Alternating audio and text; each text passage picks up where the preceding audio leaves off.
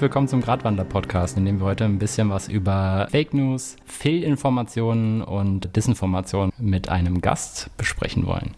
Heute ist der 24. Februar 2022 und wir mussten heute Morgen alle mit einem kleinen Grauen äh, und Schrecken aufwachen, äh, denn Russland hat den irrationalen und doch irgendwie sehr zuverlässigen Drohungen jetzt krasse äh, Taten folgen lassen und ist in die Ukraine eingemarscht. Mir ist dann, äh, während ich das gelesen habe, irgendwie eingefallen, dass es, es, ja auch irgendwie passt, dass wir heute eine Folge über diese Themen aufnehmen, da man ja diese Werkzeuge völlig perfektioniert und äh, bis ins Absurdum geführt hat. Mir, mir kam gerade in den Kopf, Sie haben Tschernobyl, glaube ich, auch schon eingenommen. Also so viel Verlass ist auf die Atomkraft. Äh. ja, ich frage mich halt ehrlich gesagt, was die mit dem Ding wollen. Ne? Aber gut, um das ähm, organisatorisch nochmal aus dem Weg zu bringen, wir haben ja jetzt eingeführt, dass die CO2-Uhr des Mercator-Instituts äh, sagt jetzt was von sieben Jahren und jetzt mittlerweile unter fünf Monaten, bis wir die, das CO2-Budget zur Einhaltung der 1,5 Grad-Grenze ähm, erreicht haben. Die Uhr tickt. Ja, und nun zu unserem eigentlichen Thema äh, für heute, denn ähm, wir wollten ja uns auch noch verstärkter mit systemischen Sachen ähm, und weniger, etwas weniger dem individuellen Einfluss befassen und deswegen, äh, ja, in einer Welt, die exponentiell komplexer wird, ist es menschlich nach Einf Einfachheit zu streben. Immer mehr Vielfältigkeit in der Wahl der Lebensentwürfe wirft Fragen der eigenen Identität auf, die gerne mit bekannten Rollenbildern beantwortet werden.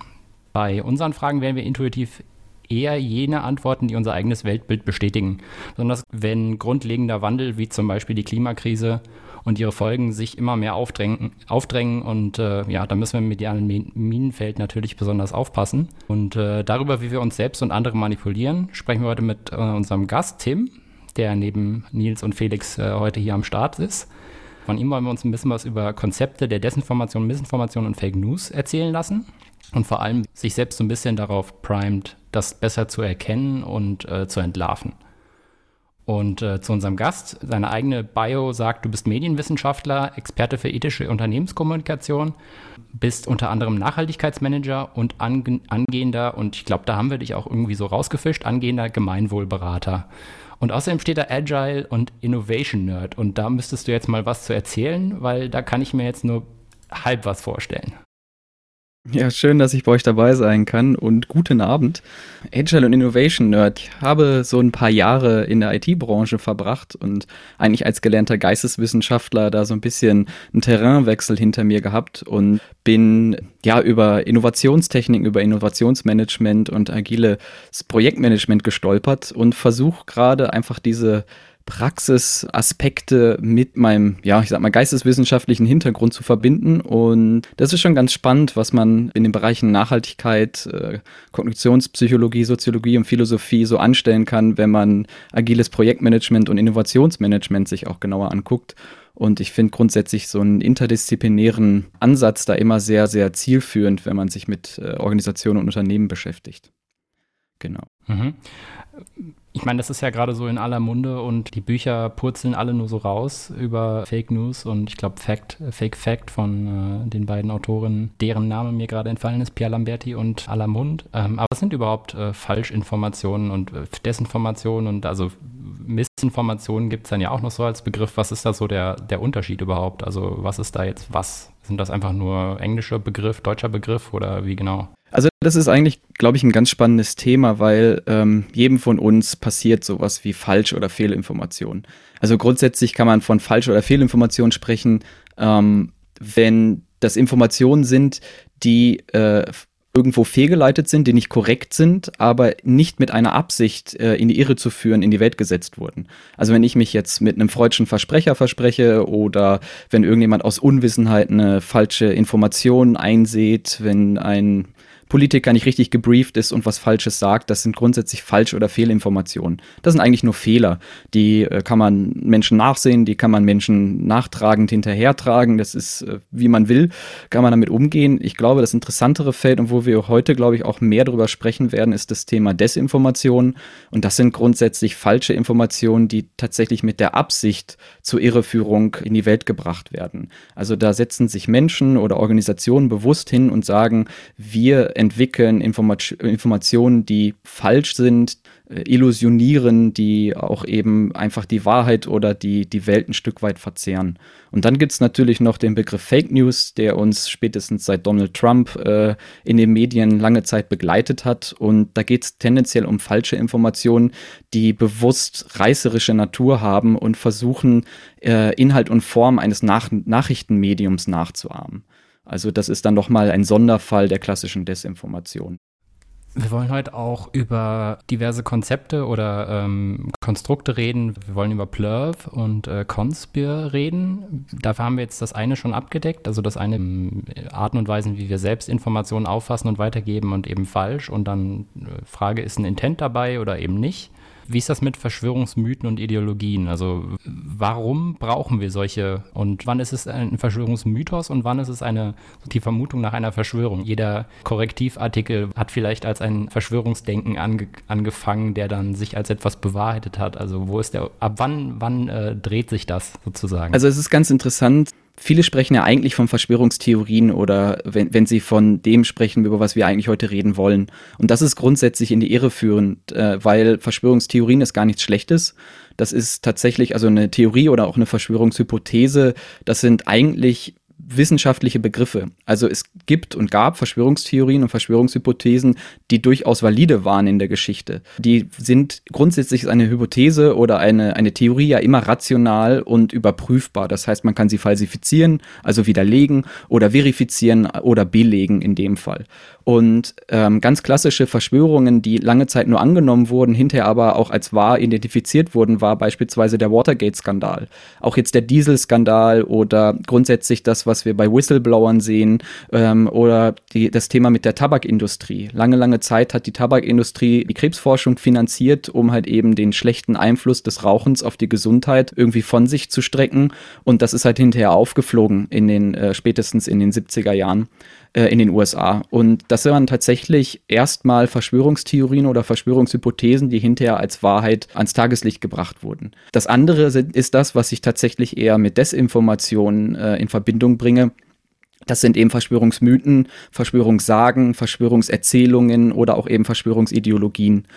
Und da kommen die Begriffe halt aus verschiedenen Richtungen. Also grundsätzlich Mythos, jeder von uns, der vielleicht zufällig auf einem, ich sag mal, äh, altsprachlichen Gymnasium war, weiß, dass das ein altgriechisches Wort ist. Sowas bedeutet wie Erzählung oder halt eben Geschichte. Und Mythen erheben in der Regel einen Anspruch auf Geltung. Das ist quasi eine behauptete Wahrheit. In dem Augenblick haben wir es mit einer Art Erzählung zu tun, die aber einen Geltungsanspruch mit sich bringt. Und das halt im Kontext einer Verschwörung, das heißt einer Information, die als wahr angenommen wird, die aber bis jetzt noch nicht irgendwie ähm, verifiziert oder falsifiziert werden konnte. Und da gibt es auch klassisch so zum Beispiel den modernen Mythos oder die moderne Sage. Im Englischen nennt man das gerne Urban Legend. Das sind halt oft so skurrile Anekdoten, die meistens mündlich oder heute halt eben klassisch digital im Web irgendwie weitergegeben werden und deren Quellen in einer Regel nicht zurückzuführen sind. Also irgendwie es gibt Krokodile in New York in, in der äh, Kanalisation oder irgendwie sowas. Und solche Informationen werden dann entweder oft als Fake News oder als Hoax oder Hoax bezeichnet. Und das sind äh, eigentlich Geschichten, die man eher belächeln sollte. Tatsächlich gibt es heute aber auch Verschwörungsmythen, die immer wieder ähm, nicht nur eine lustige Erzählung sind, aus denen halt aber tatsächlich fehlerhafte Überzeugungen entstehen. Und diese werden in der Regel in die Welt gesetzt, um äh, aus strategischen und politischen Gründen von Menschen und die werden konstruiert und werden dann auch künstlich verstärkt, sodass sie halt eben ihre politischen äh, Gründe oder ihre politischen Motive durchsetzen können. Das ist im Endeffekt nichts anderes als ein rhetorisches Mittel, die dazu führen, dass man halt irgendwie äh, zu unbequemen Schlussfolgerungen kommt. Also im Endeffekt sind das ja meistens sehr einfache Erklärungen für sehr, sehr komplexe Themen. Und äh, darum werden die in die Welt gesetzt, um Menschen manchmal auch einfach ein bisschen ruhig zu stellen. Jetzt mal rein, rein hypothetisch, wenn ich jetzt davon ausgehe, dass die Politik diese diese Werkzeuge gezielt nutzt, ist das dann eine Verschwörungstheorie? Also wenn ich davon ausgehe, dass man mich gezielt manipuliert ja, da, da kann man eigentlich zwei Begriffe unterscheiden, die erstmal genau beieinander klingen, aber doch einen konkreten Unterschied machen. Und es gibt grundsätzlich sowas wie ein konventionelles Denken und ein konspiratives Denken. Also beim konventionellen Denken würde man sagen, Menschen haben eine gesunde Skepsis. Aber Menschen sind auch grundsätzlich empfänglich für Beweise und man strebt als Mensch grundsätzlich nach Kohärenz. Also das heißt, wir versuchen, unseren formalen Denkablauf, den wir haben, nachvollziehbar zu gestalten.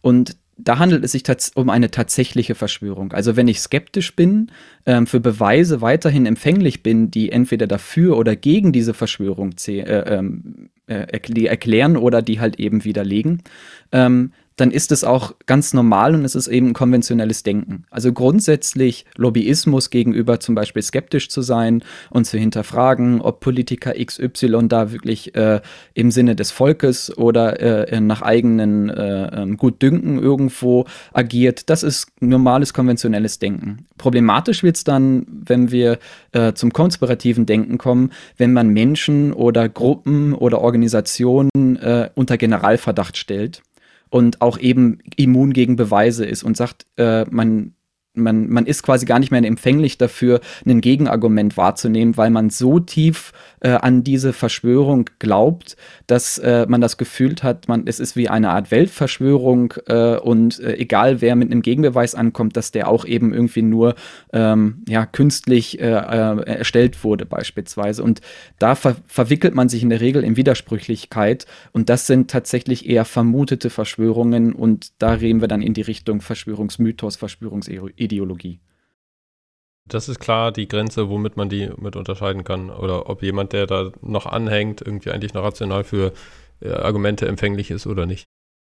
Genau, also ein Generalverdacht ist immer problematisch zu sagen, die Politiker sind immer korrupt, die Eliten haben äh, immer was anderes im Sinn, die Wirtschaft äh, ist nur im Eigeninteresse unterwegs so ein Generalverdacht ist eigentlich das Erste, wo man aufhorchen muss und Fragen stellen muss. Und wenn man dann anfängt, beispielsweise Gegenargumente mal einzubringen und wenn die direkt vom Tisch geputzt werden mit, der, mit dem Argument oder mit dem vermeintlichen Argument, die Information, die du hast, die kann gar nicht echt sein, weil ich habe hier den Geltungsanspruch, ich kenne die geheimen, habe die geheimen Informationen, die der Wahrheit entsprechen, egal wo du deine Informationen her hast, die können nicht richtig sein, weil nur ich mit meinem Geltungsanspruch äh, hier an der richtigen Informationsquelle bin, dann ist es tendenziell eher ein Mythos oder eine Ideologie. Ähm, und vor allem, wenn sich dann auch die Argumente in Widersprüchlichkeit verstricken, dann ist das eigentlich immer ein Zeichen dafür, dass man vorsichtig sein muss mit den Informationen, die man da hört. Ja, es gibt dementsprechend das Ganze auch in, in unterschiedlichen Größenordnungen. Du hast gesagt, man kann da präventiv mit drauf eingehen, äh, also präventiv oder situativ. Wie macht man das denn am besten? Also es gibt so zwei Begrifflichkeiten, die auch in den Medien sehr, sehr häufig benutzt werden und die in der, in der Psychologie und auch in der Soziologie sehr, sehr üblich sind. Da würde ich einfach mal mit einleiten, damit wir so ein bisschen Gefühl dafür kriegen, im, um was es halt grundsätzlich geht. Und das sind so ganz klassische Priming- und Framing-Effekte. Da hatte Lukas am Anfang ja auch schon ein Stück weit mit eingeleitet mit den Begriffen ich glaube, das ist ganz gut, um einfach mal ein Gefühl dafür zu kriegen, um wie feingranular diese äh, Manipulationsversuche da sein können. Also beim Priming geht es halt darum, dass man grundsätzlich bewusst versucht, gewisse Denkmuster zu aktivieren, bevor man irgendwelche Informationen ähm, positionieren möchte oder, oder eine Meinung einholen möchte. Diese werden dann sozusagen in diesen Prime eingebettet. Also ein ganz klassisches Beispiel, ich gehe in den Supermarkt und im Hintergrund läuft total stereotypische französische Musik. Äh, einfach, weil mich das schon mal ein Stück weit darauf primet, gegebenenfalls den eher französischen Wein im Weinregal zu kaufen, als vielleicht den deutschen. Weil ich da schon darauf vorbereitet werde, weil der, weil der gesamte äh, Umgebungskontext darauf abgestimmt wird, mein Verhalten zu steuern. Das geht aber auch zum Beispiel äh, bei eben beim Thema autoritärer Ideen. Man weiß aus, auf Basis von, von Studien zum Beispiel, dass wenn man jemanden mit dem, auf das Thema Angst vor dem Sterben primet, dann sind diese Menschen grundsätzlich empfänglicher beispielsweise für autoritäre Ideen. Das ist auch ein Grund ganz häufig, warum, äh, ähm, ich sag mal, sehr ausgetüftelte, ausgeklügelte Meinungsmacher und Meinungsmacherinnen im, im Internet in der Lage sind, Menschen so stark zu vereinnahmen, weil sie häufig gewisse äh, Informationen vorher anspielen, die Menschen schon mal auf ein gewisses Thema vorprimen und dann eigentlich mit ihrem eigentlichen Thema kommen und diese Menschen schon in die richtige Stimmung gebracht haben. Das kann im Sinne der französischen Musik im Supermarkt einfach nur dazu führen, dass ich den einen oder den anderen Wein kaufe. Das kann aber eben auch äh, negativ wirklich sehr problematisch werden, wenn wir von, äh, von Medieninhalten sprechen an der Stelle. Und das andere Thema, das ist, manchmal wird das auch verwechselt, das ist das Thema Framing. Das funktioniert ähnlich. Da versuche ich äh, quasi ähm, die äh, gewiss, also gewisse Ereignisse oder Themen in Deutungsraster einzubetten. Das heißt, ich setze nicht etwas vorweg und erzähle etwas danach, sondern ich rahme etwas ein. Das heißt, äh, ich konstruiere gewisse Narrative oder Erzählmuster und das macht ganz klassisch die Werbung, das tun aber auch ganz oft Politiker ist ein Positivbeispiel wäre da, wär da zum Beispiel, man hat früher immer von Krankenkassen gesprochen, heute versuchen Krankenkassen von äh, sich selbst als Gesundheitskassen zu etablieren, um nicht darauf hinzudeuten, dass man sie nur braucht, wenn man krank ist, sondern dass sie dafür da sind, beispielsweise medizinisch präventiv zu arbeiten, um halt eben am Ende gegebenenfalls eine Kriegs Krebserkrankung gar nicht behandeln zu müssen, wenn man die Menschen als Gesundheitskasse animiert bekommt, einen gesunden Lebensstil zu führen. Euer Thema, was ihr sehr oft habt, ist das Thema Klima. Und anstatt Klimawandel zu sagen, was halt eben neutral geframed ist, sollte man meiner Meinung nach da sogar den, neg den negativen Weg gehen und sagen, es ist tatsächlich eine Klimakrise, weil es da in dem Fall eigentlich sozusagen der realistischere und sinnvollere Frame ist. Negativ ausgerichtet wäre es wie ähm, Markus Söder hat, das, hat mal während der Flüchtlingskrise den Begriff Asyltourismus geprägt. Und wenn ich äh, an Tourismus denke, dann denke ich an Urlaub. Und an Urlaub, da denke ich an etwas Hedonisches, etwas Positives. Man könnte also meinen, wenn man Asyltourismus hört, dass die Flüchtlinge hier zum Vergnügen nach Deutschland kommen und eben nicht aus der Not heraus. Das ist halt eben auch ein Framing, äh, um halt eben diesen Menschen in dem Fall halt einfach eine andere Intention in ihr Handeln, äh, das ein, eine Intention anders einzubetten und deswegen halt eben Manipulation vorzunehmen. Das sind Muster, die nutzen wir alle, auch im Alltag. Die sind bis zu einem gewissen Grad gar nicht problematisch, solange wir wissen, dass es sie gibt und solange wir in der Lage sind, die halt eben auch zu erkennen und zu hinterfragen. Das ist da, glaube ich, ganz wichtig. Also auch im Zweifelsfall, wenn man eine Marketingumfrage oder so etwas hat, sich bewusst sein, in welcher Reihenfolge diese Fragen da mit drin vorkommen, weil man ansonsten vielleicht eine völlig andere, also nicht freie Antwort gewissermaßen geben könnte. Genau, ich bin zum Beispiel nebenbei auch noch ähm, als äh, Hochschuldozent tätig. Und was ich mir jetzt angeeignet habe, ist, wenn ich Hausarbeiten korrigieren muss oder mehrere Arbeiten von Studierenden korrigieren muss, dann ist es so, dass ich äh, von ein und derselben Person, wenn ich da jetzt beispielsweise mehrere Aufgaben bearbeiten muss, dass ich nicht versuche, das alles durchgängig von einer Person durchzuarbeiten, weil in dem Augenblick den, die ersten Sätze, die diese Person oder die erste Frage diese Person in einer Klausur beispielsweise beantwortet, wenn die Antwort darauf falsch ist oder die Antwort halt sehr, sehr ähm, problematisch hergeleitet ist, dann prime ich mich in dem Augenblick und dann tendiere ich grundsätzlich dazu, die nächsten Fragen danach auch negativer zu bewerten, weil die erste Frage negativ bewertet wurde, dem folgt. Ja, also das kenne ich ja auch teilweise in der Wissenschaft, dass man sagt, dass eine, äh, also Blindstudie oder sogar Doppelblindstudie, ne, dass man sagt, man weiß nicht irgendwie, von wem man da eigentlich äh, was korrigiert oder andersrum, dass man auch nicht weiß, von wem etwas korrigiert wurde. Ja, das, das ist ein gutes Beispiel. Dass, äh, ähm, in den USA ist es mittlerweile üblich, dass man sich ohne Foto, teilweise ohne Namen und sogar ohne Geschlecht bewirbt, um halt eben bei den Personen, die, äh, die einen da auswählen für, ein, für eine gewisse Position in einem Unternehmen, nicht dadurch, dadurch geprimed werden, dass sie beispielsweise ähm, unterbewusste rassistische oder sexistische Aspekte mit in den Bewertungsprozess eines Mitarbeiters mit reinnehmen. Als kleinen Einwurf zu diesem Thema, für die Leute, die sich fragen, okay, ähm, wie groß kann denn so ein Effekt sein? Ich erinnere mich an eine Studie in den USA, wo sie Bewerbungsunterlagen an Firmen geschickt haben. Äh, und die Bewerbungsunterlagen hatten teilweise so typisch weiße Vornamen, so wie Jaden oder Becky oder so, oder Rebecca. Und andere so eher mit äh, Schwarzafrikanern assoziierte Vornamen, wie Tyrone oder Shaniqua. Und der Unterschied war erschreckend. Also die, äh, die Leute mit äh, eher schwarzafrikanisch äh, konnotierten Namen wurden deutlich, deutlich seltener eingestellt. Und das Einzige, was die Forscher machen konnten, oder zumindest wie sie es geschafft haben, dass die Einstellungsraten ungefähr gleich waren, war nicht identische Bewerbungsunterlagen zu schicken, sondern den mit den Namen wie Tyrone acht Jahre im Durchschnitt mehr an Erfahrung in den Lebenslauf reinzuschreiben, damit sie die gleichen Einstellungschancen haben wie jemanden, der Rebecca heißt. Also ist schon ein großer Effekt. Genau, das zeigt, dass, dass, dass äh, wir alle grundsätzlich Opfer in Anführungsstrichen von diesen äh, kognitionspsychologischen Effekten sind. Das ist mitunter auch gar nicht schlimm. Das hat ja auch äh, positive Gründe. Also wenn ich als, äh, als Urzeitmensch in, in einen Dschungel gehe und irgendwo erste Indizien darauf bekomme, dass, dass es hier vielleicht äh, giftige Pflanzen gibt oder irgendwie giftige Tiere, dann bringe ich mich selber in die richtige Stimmung, werde vielleicht vorsichtiger, versuche quasi den Kontext zu analysieren, weil ich dann in der die Wahrscheinlichkeit auch größer ist, dass ich vielleicht irgendwo von einem wilden Tier angegriffen werde oder so. Das sind, das sind Überbleibsel in unserem menschlichen Genom, die halt eben äh, in, in Zeiten entstanden sind, in denen wir gesellschaftlich noch nicht so durchstrukturiert waren wie heute. Deswegen ist es grundsätzlich auch nicht problematisch, weil uns das tatsächlich hilft, im Alltag äh, Komplexität zu reduzieren. Da gibt es ein relativ bekanntes Buch von, von, von Kahnemann, äh, Thinking Fast and Slow, auf Deutsch glaube ich, langsames Denken, äh, schnelles Denken. Und er unterscheidet da grundsätzlich zwischen äh, zwei Systemen, die im Menschen anspringen, System 1 und System 2. System 1 ist quasi die Intuition, das sind so äh, eingeübte Entscheidungsmechanismen, das sind Heuristiken, die wir einsetzen, um Entscheidungen zu treffen. Das sind Dinge, die wir in Millisekunden entscheiden, die fordern uns kognitiv auch gar nicht so stark. Und dann gibt es System 2, das ist, wenn wir aktiv über Dinge nachdenken.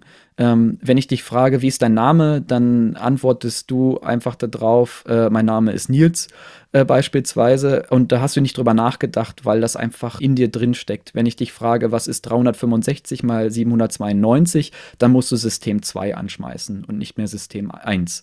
Das ist ganz normal, weil wir versuchen, unser Gehirn halt nicht immer auf Volllast laufen zu lassen. Deswegen brauchen wir dieses System 1. Und diese Priming- und äh, Framing-Effekte, die funktionieren halt, weil wir in dem Augenblick mit äh, System 1 anspringen. Nur wir müssen einfach üben, in, in Situationen, in denen es wichtig ist, die richtigen Entscheidungen zu treffen und mit den Informationen richtig umzugehen, bewusst auf System 2 zu switchen und zu hinterfragen, wie gehe ich jetzt tatsächlich mit der Situation gerade richtig um.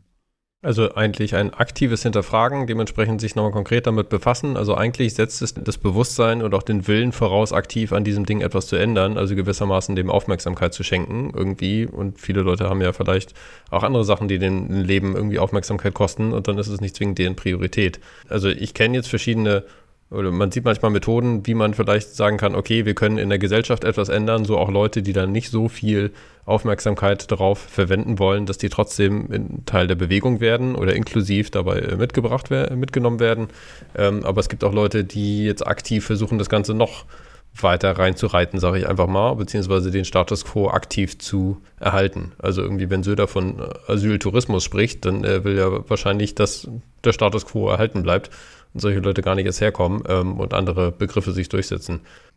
Es gibt jetzt verschiedene Muster dafür. Also wir haben ja grob schon von Plurf und ähnlichem gesprochen. Kannst du da irgendwie einmal mit drauf eingehen? Ja, klar. Plurf, das ist ein Akronym, das ist jetzt die deutsche Variante davon. Im Englischen heißt es Flick. Das sind im Endeffekt Techniken, die eingesetzt werden, äh, um Wissenschaftsleugnung vorzunehmen.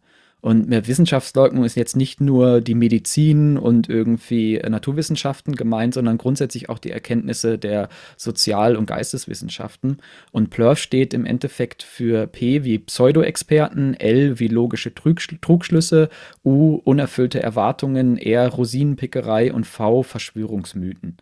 Das sind einfach verschiedenste Möglichkeiten, die eingesetzt werden, um Menschen bewusst zu manipulieren und halt eben Informationen, die grundsätzlich wissenschaftlich belegbar sind, äh, anders zum Beispiel auszulegen. Fangen wir vielleicht einfach mit dem Pseudo-Experten an, das ist das P ganz am Anfang. Es gibt da so Ideen wie zum Beispiel eine aufgeblähte Minderheit. Wenn zum Beispiel die Bedeutung einer Handvoll widersprechender Wissenschaftler aufgebläht wird, um die überwältigende äh, Masse wissenschaftlichen Konsenses in Frage zu stellen. Das haben wir in der Corona-Krise jetzt mehrfach gehabt. Da seht ihr, da habe ich es auch gerade noch mal wieder äh, geframed, weil ich es Corona-Krise genannt habe. Man hätte auch Corona-Situation sagen können, um es neutral auszudrücken. Aber der, während Corona haben wir gemerkt, dass beispielsweise so äh, Personen wie der angesehene Arzt äh, äh Suhari Bhakti für Covid-19 für viel, viel harmloser hält als äh, andere Personen, als andere Mediziner, aber er ist damit in einer absoluten Minderheit. Dadurch, dass er aber lange Zeit als angesehener Arzt an, anerkannt wurde, äh, nehmen halt äh, Personen, die Covid-19 in, in, im Sinne des, des Risikos der Ansteckung und der Konsequenzen runterreden wollen, ihn eben als äh, Person hin, die sagt, aber der Herr Bakti, der sagt doch was ganz anderes. Und da wird diese Minderheit aufgebläht. Den Fall haben wir ganz, ganz häufig in Talkshows in Deutschland, wenn dann nur acht Plätze sind für Positionen und es sitzt ein Experte, der Position A vertritt und es sitzt eine andere Expertin, die Position B vertritt. Und Position B ist eigentlich die, die von der Mehrheit getragen wird, dann ist natürlich ein Ungleichgewicht da, indem ich quasi einen, eine Position habe, die die wissenschaftliche Minderheit reflektiert und eine äh, Position, die die wissenschaftliche Mehrheit repräsentiert. wenn ich die gegenüberstelle, dann wirkt das oft so, als wäre das ein, ein Dialog auf, auf, äh, äh, also auf Augenhöhe im Sinne äh, des wissenschaftlichen ähm, Standes in dem Augenblick. Und genauso haben wir das ja auch zum Beispiel mit der AfD gesehen, irgendwie denen immer so viel Redezeit und auf deren Besprechpunkte gewissermaßen eingegangen wurde, dass für die der Eindruck war, das ist normal, wenn das irgendwie so viel Anteil in der öffentlichen Berichterstattung hatte, wo dann die Medien jetzt auch teilweise irgendwie in der Kritik waren oder sich selbst nochmal ein bisschen mit hinterfragt haben, wie sehr sind wir eigentlich Teil des Problems, indem man sowas mit überhöht oder dann, also man will es vielleicht nicht ganz Propaganda nennen, aber dieses Unbewusste, ist das auch eine Einschätzung oder ist das auch wissenschaftlich erwiesen, dass die Medien teilweise Teil davon sind? ohne es zu wollen, oder? Ja, das ist, das ist, das ist ein ganz interessantes Thema, weil da überschneidet sich dieses Thema aufgeblähte Minderheit mit einem anderen Aspekt, nämlich mit dem Prinzip der fingierten Debatte. Da geht es halt zum Beispiel darum, dass Wissenschaften und Pseudowissenschaften oder ich sag mal legitimierte politische Positionen und eher illegitime äh, ähm, politische Positionen, die eindeutig beispielsweise aus dem ganz rechten Rand kommen, in ein ähm, sich gegenseitig aufhebendes Format gepackt werden oft dann mitunter den falschen Eindruck zu ent entwickeln, dass es sich quasi um wirklich eine laufende wissenschaftliche oder laufende politische Debatte handelt, die auch geführt werden muss. Also wenn ich zum Beispiel einen Klimaleugner mit einem gleichberechtigt zu einem Klimawissenschaftler in eine Talkshow einlade und so tue, als äh, dass es eine ausgewogene Diskussion ist, um auch eine ausgewogene Darstellung der Ansichten zu ermöglichen, dann ist es im Endeffekt eine fingierte Debatte. Also wenn ich äh, einen, AfD, einen absolut am rechten Rand positionierten AfD-Politiker mit äh, nationalsozialistischem Gedankengut neben Politiker von, äh, ähm, ich sag mal, grundgesetztreuen Parteien in einer Talkshow äh, sich unterhalten lasse, dann, dann scheint es halt irgendwie für den Zuschauer so zu wirken, als wäre es absolut legitim, in so einem Diskurs eine menschenverachtende Position vertreten zu dürfen. Und das ist mitunter problematisch. Das heißt nicht, dass nicht unterschiedliche Meinungen äh, genannt werden dürfen. Also es gibt natürlich auch rechtskonservative Positionen, die nicht verfassungswidrig sind und die jetzt nicht menschenverachtlich sind, sondern einfach nur ähm, extrem konservativ. Die dürfen natürlich berechtigterweise diskutiert werden. Äh, genauso wie halt auch eben linke Positionen diskutiert werden dürfen. Aber in dem Augenblick, wo es sich um eine Debatte handelt äh, zu Themen, die eigentlich ja, über die wir eigentlich nichts diskutieren müssten, denn äh, die Verschwörung von Zion ist halt einfach kein Thema, über das man im Fernsehen diskutiert, in einer ernsthaften politischen Diskussion. Wenn man einen Antisemiten zu, zu, äh, zu Sprache kommen lässt, dann hat das halt ein Problem, weil die Zuschauer oder Zuhörer das Gefühl haben, da findet tatsächlich eine, eine öffentliche Debatte statt, die auch wichtig zu führen ist. Und äh, über gewisse Themen muss man einfach in dem Augenblick gar nicht diskutieren, weil sie keinen kein Grund und Boden haben. Ja, die Impfpflicht wird ja gerade leider auch nicht zwingend immer nur basierend auf Fakten diskutiert, beziehungsweise in der Politik teilweise vermieden, weil sie wissen, dass einige andere Leute nicht ganz auf dem aktuellen Faktenstand dabei sind. Ja, ja, das stimmt. Wofür steht dann nochmal das L in Plurf? Das ist äh, für logische Trugschlüsse und da ist das Beispiel, was du da gerade genannt hast, mit den Impfungen eigentlich auch ganz gut. Da gibt es einen Aspekt, den nimmt man einfach, das ist aus dem lateinischen ad wird es genannt und das ist sozusagen der Angriff auf die Person oder die Gruppe anstatt auf ihr Argument. Also wenn jetzt zum Beispiel die Impfkritiker hingehen und auf irgendeinen Politiker schimpfen würden, weil dieser Politiker sich vielleicht nicht hat impfen lassen und trotzdem für die Impfkampagne äh, einsteht oder für die Impfpflicht einsteht und dann halt sagt, ja, aber Sie haben das ja auch nicht machen lassen, Ihre persönliche Meinung äh, ähm, oder Ihre persönliche Entscheidung sollte auch Ihre politische Position reflektieren und dann die Person kritisiert wird, dann äh, hat das mit dem Argument dahinter gar nichts mehr zu tun. Also das haben wir in der Klimaforschung zum Beispiel auch, wenn man sagt, auf die Klimaforschung ist kein Verlass, weil Klimaforscher ja grundsätzlich befangen sind, denn äh, sie müssen ja um ihren Job fürchten, wenn's den, wenn wir jetzt quasi sagen, den, äh, den Klimawandel, den gibt es ja gar nicht. Wobei man da natürlich sagen kann, der Typ, der rausfindet, wie man den Klimawandel stoppt, verhindert oder rausfindet, dass man sich nie hätte ein Problem dabei, also nie, nie hätte Sorgen dabei machen müssen, weil es den gar nicht gibt, der hat ausgesorgt für den Rest seines Lebens. Der kriegt Ruhm und Geld und Nobelpreise. Der wird mit Nobelpreis beworfen. Und äh, für mich ist dann noch die Frage, wenn man jetzt sagt, der äh, SUV-Fahrer, der irgendwie die Grünen wählt, der ist für manche Leute dann vielleicht nicht automatisch konkurrent mit ihrem Weltbild oder der kriegt da teilweise sogar noch mal ein bisschen mehr Einfa äh, Anfeindungen, als der SUV-Fahrer der CDU wählt oder irgendein Mensch, der mit dem Fahrrad fährt und Grüne wählt. So. Ist das dann eigentlich eine, ein Teil der, des Problems, dass man sagt, irgendwie der Mensch möchte gerne äh, in logischen Konsequenzen denken und wenn etwas da nicht reinpasst, sucht er sich etwas so, dass es wieder passt? Ja, der Mensch ist grundsätzlich nicht auf der Suche nach Wahrheit, sondern auf der Suche nach kohärenten Geschichten. Das heißt, eigentlich möchte der Mensch Geschichten hören, die in sich schlüssig sind, egal ob sie wahr sind oder nicht. Das ist so ein ganz klassisches äh, Motiv. Ähm, und wir fragen dann nach dem Ende der Geschichte auch oft nicht weiter. Also auch wenn eine Geschichte nicht zu Ende erzählt ist, solange sie in sich geschlossen ist, macht sie halt in dem Augenblick Sinn. Aber das, was du gerade ansprichst, Felix, das ist grundsätzlich eine Frage der Integrität. Und ein Mensch, der einfach in dem Sinne nicht integer ist, dass er was anderes sagt als das, was er tut, was wir gerne als heuchlerisch bezeichnen, das ist im Sinne keine Art, das ist ja kein Versuch der Manipulation. Das ist einfach nur eine Inkonsistenz im, im, in der eigenen Arbeit. Was auf der anderen Seite aber wieder interessant ist, ist, dass jemand, der grundsätzlich schon als schlecht oder als gar nicht weltverbessernd oder, oder irgendwie positiv wahrgenommen wird, wenn diese Person dann noch einen weiteren Fehler macht, dann verzeihen wir das eher in dem Augenblick, wo Menschen uns versuchen zu erklären, warum wir uns verändern müssen, dann gucken wir als Menschen ganz, ganz genau hin. Das heißt, wir schauen uns an, ein, äh, ein Vegetarier, wenn der einmal Fleisch isst, dann ist er ja nicht mehr integer und deswegen kann man den für das einmal Fleischessen viel, viel stärker anfeinden, als jemanden, der beispielsweise den ganzen Tag, äh, also jeden Tag Fleisch isst. Wir suchen als Mensch einfach nach Lücken in der Argumentationskette, wenn wir uns angegriffen fühlen.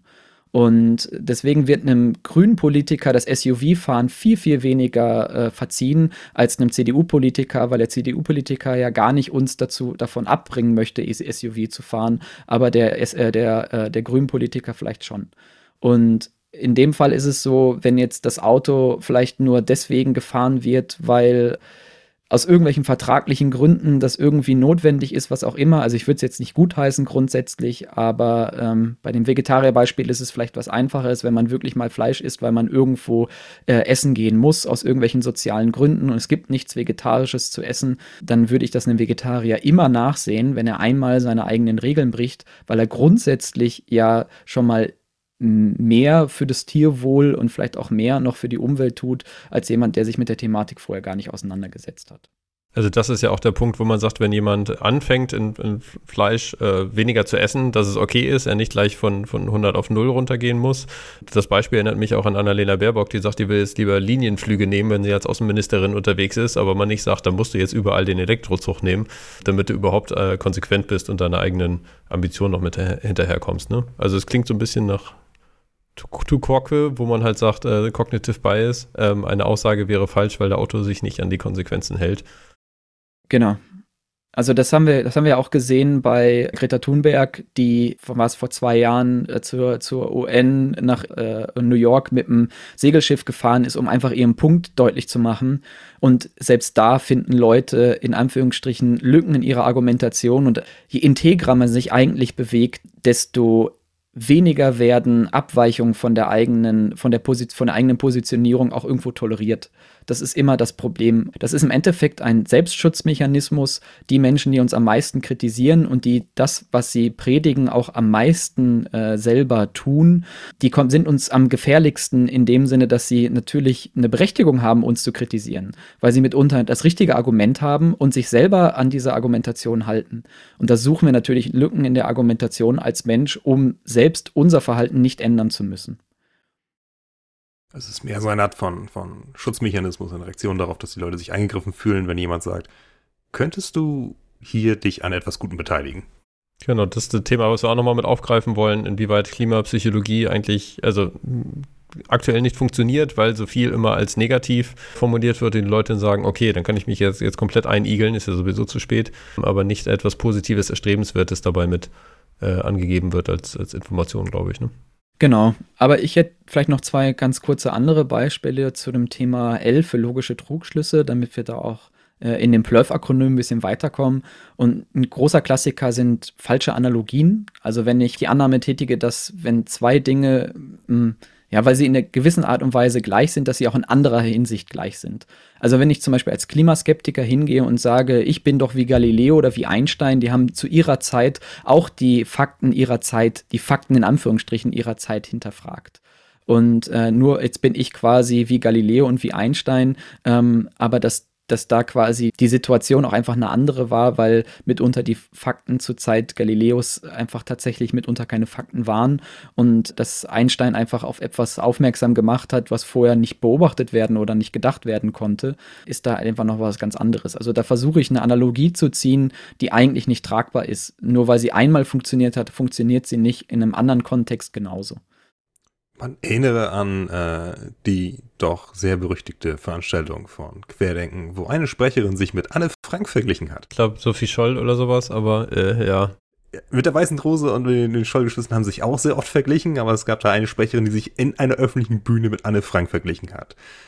Man muss es wahrscheinlich erwähnen, aber Anne Frank musste sich auf einem Dachboden verstecken, weil sie in Lebensgefahr war.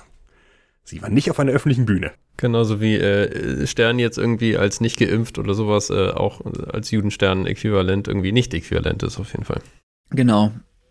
Ja, und es gibt dann noch das, zum Beispiel noch das Kugelfisch-Prinzip, ähm, wo man halt sagt, dass man sich auf einen belanglosen Aspekt der wissenschaftlichen Forschung konzentriert und diesen übertrieben aufbläht, um beispielsweise von den Hauptergebnissen der Forschung abzulenken oder sie grundsätzlich in Zweifel zu ziehen.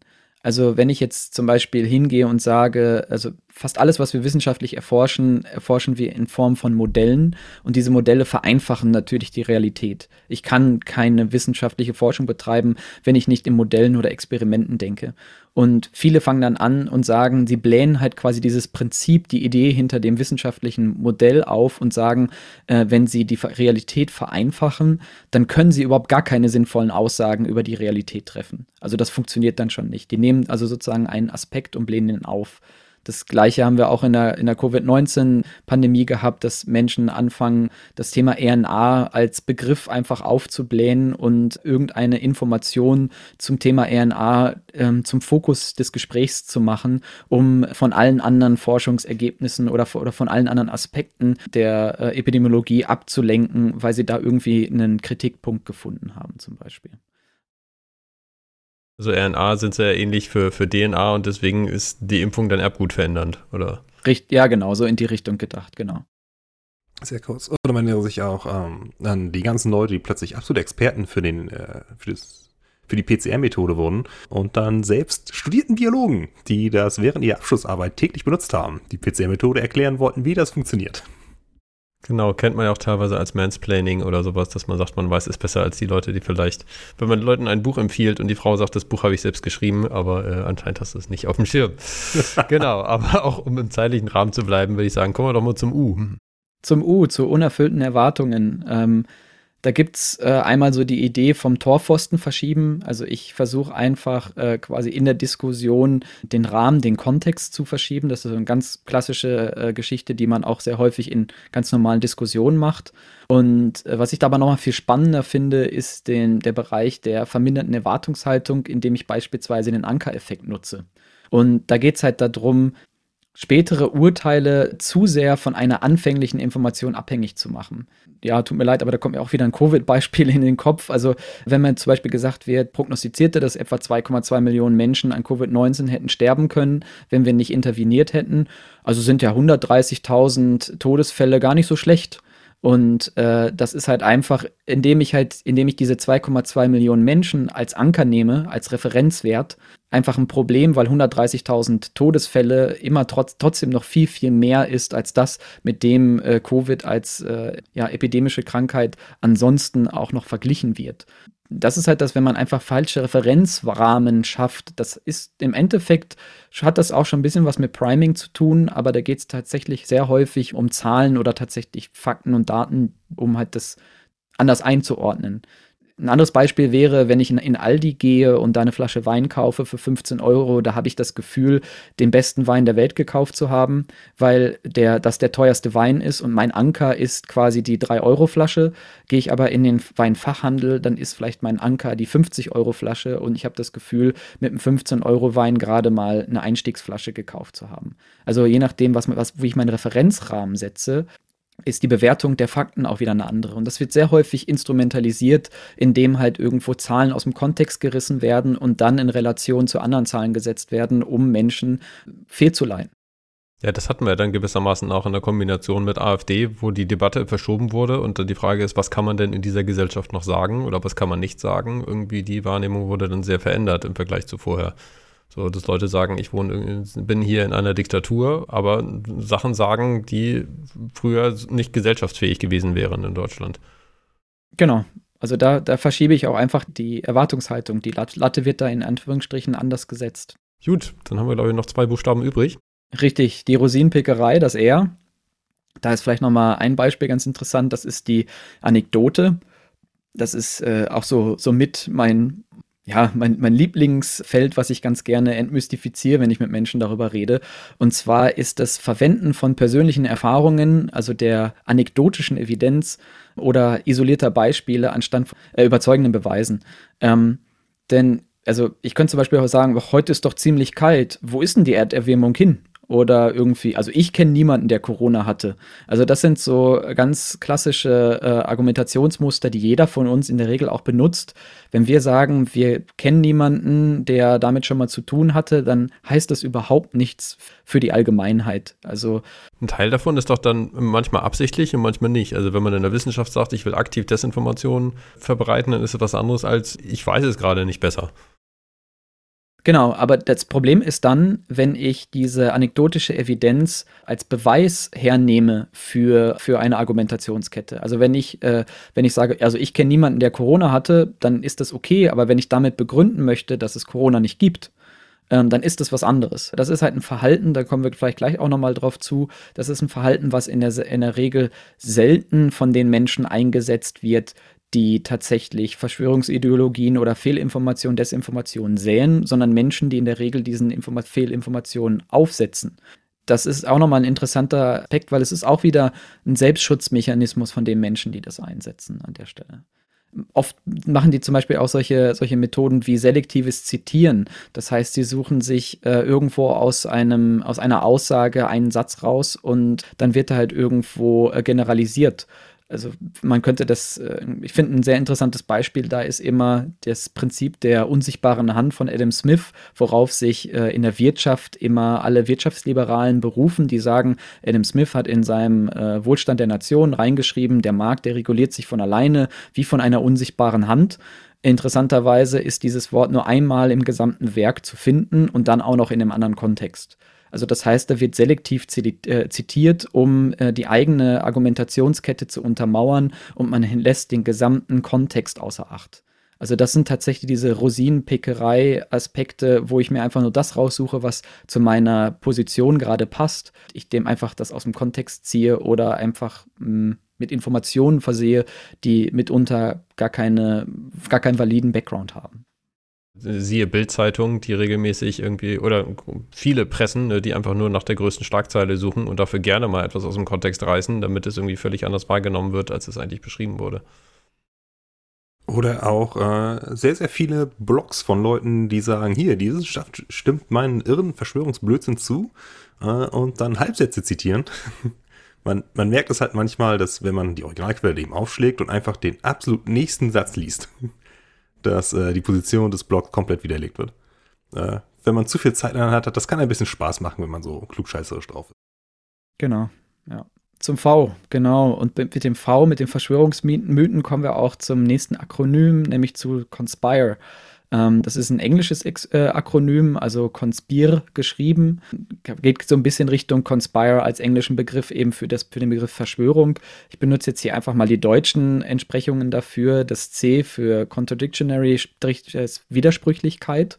Und Widersprüchlichkeit ist ein klassisches Merkmal von ähm, Verschwörungsmythen diese Verschwörungsmythologen und Verschwörungsideologen können zeitgleich an eine Idee glauben, die, äh, an Ideen glauben, die sich gegenseitig ausschließen. Das liegt grundsätzlich daran, dass diese Personen die offizielle Darstellung in, in der Öffentlichkeit in der Regel verneinen und es für sie überhaupt gar keine Rolle spielt, weil es für sie gar nicht wichtig ist, dass ihr Glaubenssystem äh, in sich unschlüssig ist. Also ein Beispiel dafür ist die Theorie zum Beispiel, dass Prinzessin Diana ermordet wurden, wurde, aber auch gleichzeitig, dass sie ihren eigenen Tod vorgetäuscht hat. Das ist für Menschen äh, erst grundsätzlich unproblematisch, die in dieser Welt der Verschwörungsmythen unterwegs sind weil es geht gar nicht darum, einen tatsächlichen Fakt äh, darzustellen und den dann irgendwie auch zu belegen, sondern es geht in der Regel um andere Dinge, auf die wir gleich dann auch nochmal zu sprechen kommen. Deswegen ist es für solche Personen gar, nicht, gar kein Problem, dass sie ermordet wurde und gleichzeitig ihren Tod vorgetäuscht hat und dass diese Menschen in dieser Welt, die daran glauben, auch an beides gleichzeitig glauben da gibt es dann auch weiterhin zum Beispiel die Idee des Generalverdachts. Das ist sozusagen das zweite, das wäre das O in Conspire ähm, für Overriding Suspicion. Verschwörerisches Denken, das auch immer so eine Art nihilistische Skepsis gegenüber offiziellen Darstellungen irgendwie enthält. Das ist quasi eine Form von extremem Misstrauen und äh, der Grund dafür, dass man grundsätzlich einfach nichts glaubt, was nicht zu diesem Verschwörungsmythos passt. Also diese Idee, den Eliten einfach grundsätzlich nicht zu trauen, gehört damit rein. Ähm, der Klassiker ist die antisemitische Judenverschwörung, wo einfach konstant alle Menschen jüdischen Glaubens und äh, jeder jeglicher jüdischer Volkszugehörigkeit eben ein Teil dieser jüdischen Welt, Weltverschwörung äh, sind und dem auch automatisch beschuldigt werden. Also man kommt als Mensch jüdischen Glaubens oder jüdischer Volkszugehörigkeit gar nicht drum rum, von diesen Menschen unter Generalverdacht gestellt zu werden. Also maximales Priming. Ja, ja, absolut. Und was, was eigentlich, also jeder ansatzweise rational denkende Mensch der weiß automatisch, man kann nicht Millionen von Menschen so stark untereinander synchronisieren, dass sie wirklich alle unter einem Deckel, äh, unter einem, einer Decke stecken und sich gegen die Welt auflehnen. Also wenn so ein Wirecard-Skandal auffliegt von einem Unternehmen, was damit richtig, richtig Geld gemacht hat, wo es wirklich nur um ein paar, paar Köpfe ging, die sich das so überlegt haben. Und das hat halt schon nicht funktioniert wie soll das funktionieren, wenn sich Millionen von Menschen untereinander austauschen und die Weltherrschaft an sich reißen wollen? Also das ist einfach äh, logisch sehr, sehr, sehr stark zu, star schnell zu debunken an der Stelle. Aber dieser Generalverdacht wird eigentlich in der Regel immer angelegt, weil es dazu führt, dass ich nicht differenzieren muss äh, äh in meiner Art und Weise, ähm, ja, meinen Verschwörungsmythos äh, quasi in die Welt zu setzen. Wir haben es dann auch noch oft mit üblen Absichten zu tun. Das ist das N, oder? Das ist das N, genau. Äh, Nefarious Intents. Äh, und mit den üblen Absichten ist nicht gemeint, dass die Menschen diesen Verschwörungsmythos in die Welt setzen, üble Absichten haben, sondern dass man überall üble Absichten sieht. Das heißt, dass die Beweggründe für, für, für Dinge, die quasi dieser Verschwörung angehören, äh, einfach als verwerflich angenommen werden. Also man geht als Verschwörungsmythiker nie davon aus, dass die mutmaßlichen Verschwörer wirklich positive Beweggründe haben. Ich weiß nicht, ob ihr schon mal von einem positiven Verschwörungsmythos gehört habt. Also ich wüsste nicht irgendwie, da haben sich die Grünen verschworen, um heimlich unsere Welt zu retten. Das passiert einfach nicht. Also ein Verschwörungsmythos hat eigentlich immer negative Absichten. Entweder mir persönlich gegenüber oder einer Gruppe, der ich mich grundsätzlich zugehörig fühle. Also sei es die Bevölkerung, sei es meine sozioökonomische äh, Klasse, sei es meine Berufsgruppe, sei es meine Ethnie oder wie auch immer. Also eigentlich kann man, hat ein Verschwörungsmythos immer quasi die, das Element der üblen Absicht in sich, ähm, dass irgendjemand jemandem was Böses will. Das ist ganz klassisch. Ich zermate mir gerade das Hirn ich, so, ich finde doch bestimmt irgendwie ein Beispiel. Ich habe so viel Blödsinn gelesen im Internet, aber nein, und dabei wäre es ja eigentlich relativ leicht, äh, auf so etwas zu kommen. Selbst der Flat Earther Mythos, also Leute, die sagen, dass die Erde flach ist und nicht eine Kugel, ähm, ist ja nicht so irgendwie, ja, let's agree to disagree. Ja, die einen sagen, es ist flach, die anderen sagen, es ist rund. Da kann man halt zwei Meinungen zu haben, das wäre ja auch in Ordnung. Aber nein, diejenigen, die die Erde als rund bezeichnen, haben auch ihre Beweggründe, uns das Glauben zu machen. Und ist es trotzdem irgendwie die, die, das Gefühl sozusagen dahinter, die wollen uns das doch glauben machen, weil sie irgend, uns irgendwas Böses wollen. Also ich kann mir nicht vorstellen, was jemand, der sagt, die Erde ist rund, gegenüber jemandem, der sagt, die Erde ist flach, äh, da für eine negative Absicht haben könnte. Aber es wird ja trotzdem kritisch beäugt. Ansonsten könnte man ja als Flat Earther auch alle Menschen, die die Erde als rund annehmen, äh, irgendwo auch einfach ignorieren und seinen Glauben einfach weiterleben. Tun sie aber in der Regel nicht. Das ist dann doch wahrscheinlich auch das, was ganz gut funktioniert, wenn YouTube irgendwie sagte, wenn du in irgendeiner Art und Weise in diesen äh, Kosmos einmal eingestiegen bist von Verschwörungsmythen, dass dieses, äh, diese Anti-Haltung dann sagt, okay, wenn das eine wahr ist und die sich gegen uns verschworen haben, dann muss das andere ja passt genau ins Schema, also muss das wohl irgendwie auch wahr sein. Genau, also da, da vermischen sich sozusagen der Generalverdacht und die üblen Absichten und, das wäre direkt der nächste Punkt, das Thema Something must be wrong, das S in Conspire auf Deutsch eben etwas stimmt nicht. Man geht eigentlich immer davon aus, dass irgendwo irgendwas nicht richtig ist. Also bestimmte Ideen, also Verschwörungstheoretiker oder Mythiker lassen ja gewisse Ideen auch irgendwann mal fallen, wenn sie nicht mehr haltbar sind. Also wenn man es wirklich nicht mehr äh, quasi verargumentieren kann, dass man den Mythos vertritt. Aber man sagt am Ende trotzdem noch irgendwie, Trotzdem glaube ich, dass mit der offiziellen Darstellung nichts, irgendwas nicht stimmt. Also da muss trotzdem irgendwo Täuschung sein. Also meine Erklärung ist es vielleicht nicht, aber die offizielle Erklärung ist trotzdem nicht die richtige. Also dieser, dieser, dieser Grundgedanke, dass irgendwas nicht korrekt ist, das, also, das ist halt eben so ein Aspekt. Das haben wir bei der, bei der 9-11-Verschwörung äh, auch, dass viele Leute sagen irgendwie, ja, wahrscheinlich ähm, waren es wirklich Terroristen und es war jetzt nicht irgendwie ein US-Soldat, der im Flugzeug saß und hat die reingeflogen oder, oder so aber irgendwie, also das, da, irgendwas stimmt da trotzdem nicht. Also ich glaube zwar nicht daran, äh, an, die, an folgenden Verschwörungsmythos XYZ an der Stelle, aber irgendwas ist doch mit dem 11. September nicht korrekt. Also das ist, das ist sozusagen die Einstiegsdroge in, in den Bereich Verschwörungsmythen, dass man mit dieser, mit dieser Skepsis anfängt. Diese, eine gesunde Skepsis ist da vollkommen korrekt, ähm, aber dieses etwas stimmt nicht, ist eigentlich irgendwas, was immer mitschwingt bei einem Verschwörungsmythos dann aber nicht dieses Rosinenpickerei, ich äh, hänge mich an einer Sache auf und wenn die irgendwie mir nicht ins Konzept passt, dann muss der ganze Kreis, andere Rest irgendwie auch offensichtlich nicht stimmen, sondern manchmal ist das, selbst wenn da keine, keine inkorrekten oder inkongruenten Dateis nachgewiesen wurden, dass man sagt, mein Bauchgefühl sagt mir, das passt nicht. Also genau, das, das passt halt nicht, weil ich, weil ich mir eigentlich wünsche, dass das nicht passt.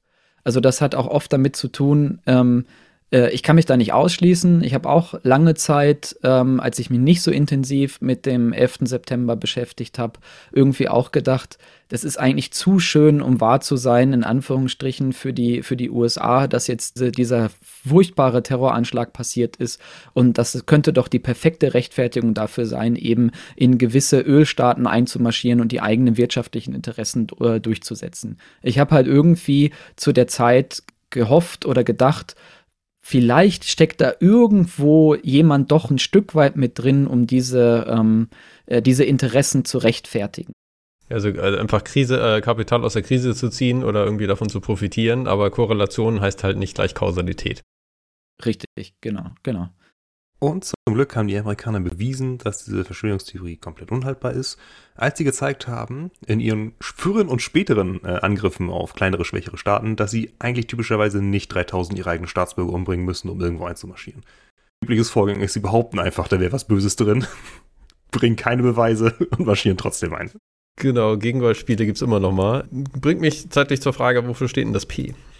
Ja, für die Opferrolle oder im Englischen für Persecuted Victim. Bei der Opferrolle geht es halt darum, dass Verschwörungsmythiker sich entweder selbst als Opfer sehen oder eben als Opfer präsentieren. Und äh, in der Regel eben im Falle einer, ich sag mal, organisierten Verfolgung. Also man versucht, also der, der Gedanke dahinter ist, dass es irgendwie eine Macht, irgendwie eine, Organis eine Organisation gibt, die mich als Person oder meine Gruppe, der ich mich zugehörig fühle, irgendwo verfolgt. Also sie sind, sie sehen sich häufig als die mutigen Gegenspieler gegen halt den niederträchtigen Verschwörer und gleichzeitig aber auch in dieser Opferrolle. Und äh, dieses verschwörungsmythologische Denken beinhaltet ein Selbstverständnis, eben gleichzeitig Opfer und Held zu sein.